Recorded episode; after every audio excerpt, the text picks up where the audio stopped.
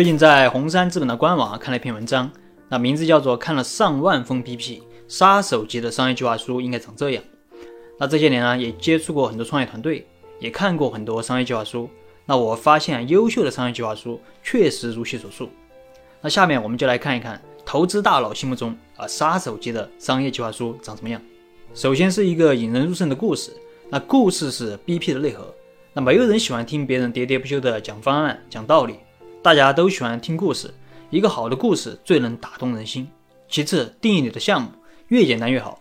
那文中举了这样一个例子，我们是一款营销自动化软件，那帮助品牌和商家在电商平台上提高销售效率，是不是简单明了？那一句话就能让别人知道你是干什么的。只有用简单明了的语言让投资人知道你要干嘛，他才有兴趣继续了解你。那接下来你需要在 BP 里回答五个问题：一是 Why，为什么？也就是你为什么要创业啊？为什么要做现在的项目？比如说市场发生了什么样的变化？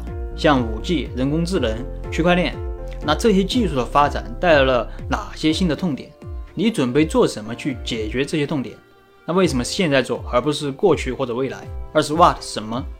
啊，介绍你的产品和商业模式啊，比如说产品的工作原理、特点和现有产品的差异，它解决痛点逻辑。还比如说商业模式，你准备如何去营销？如何去变现？那你的盈利模式是什么啊？如何去整合利益相关者？三四号如何？你准备如何去做啊？产品和商业模式如何落地啊？可以和投资人分享你的运营和财务情况，解释你的产品市场匹配度，展示产品的变现能力。四是 where，下一步在哪里？那未来的机会在哪儿？我要到哪儿去？那投资人投资你啊，绝不是投资你的现在，而是你的未来。一个公司值不值钱，不是看现在，而是看未来。那么未来市场会发生什么样的变化？你做了什么样的准备？你是怎么规划的？你如何抓住未来的机会？如何在竞争中脱颖而出？五是 who 谁？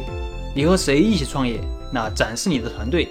我们说产品要和市场匹配，那么团队也要和产品匹配。你有没有一个强大的团队去支撑你的梦想？那我们说一个好的 BP 啊，它不仅只是在融资时才能派上用场。它更是在对你整个创业的逻辑进行梳理。